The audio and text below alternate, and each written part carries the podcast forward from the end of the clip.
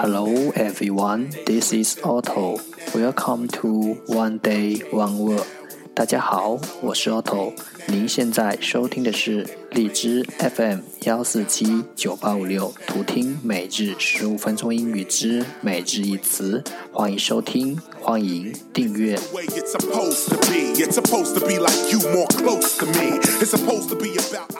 微信公众号 Auto Everyday O T T O E V E R Y D A Y，请添加，让学习英语融入生活，在途中遇见未知的自己。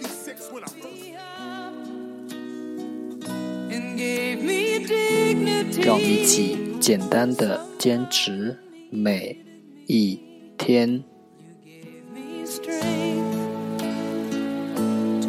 Day three hundred and thirty.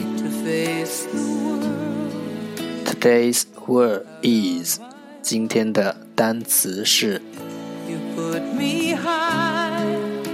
enzyme enzyme e n z y m e enzyme 名词生化酶。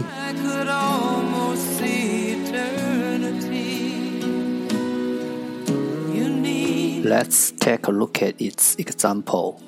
让我们看看它的例子。Enzymes help you to break down food. 酶帮助你消化食物。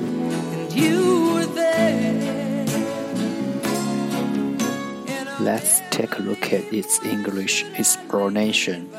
让我们看看它的英文解释。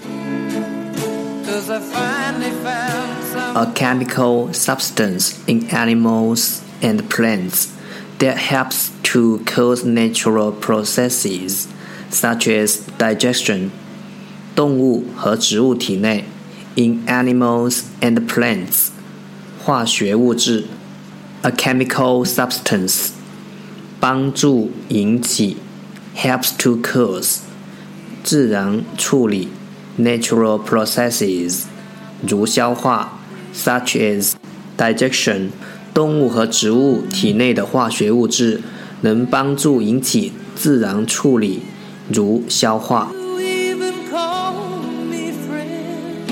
Let's take a look at its example again，让我们再看看它的例子。Enzymes help you to break down food. 酶帮助你消化食物。 enzyme，enzyme，名词，生化酶。That's all for today，这就是今天的每日一词。如果你喜欢我们的节目，请为我和那些愿意坚持的人点赞。欢迎和我一起用手机学英语，一起进步。See you next time，再见。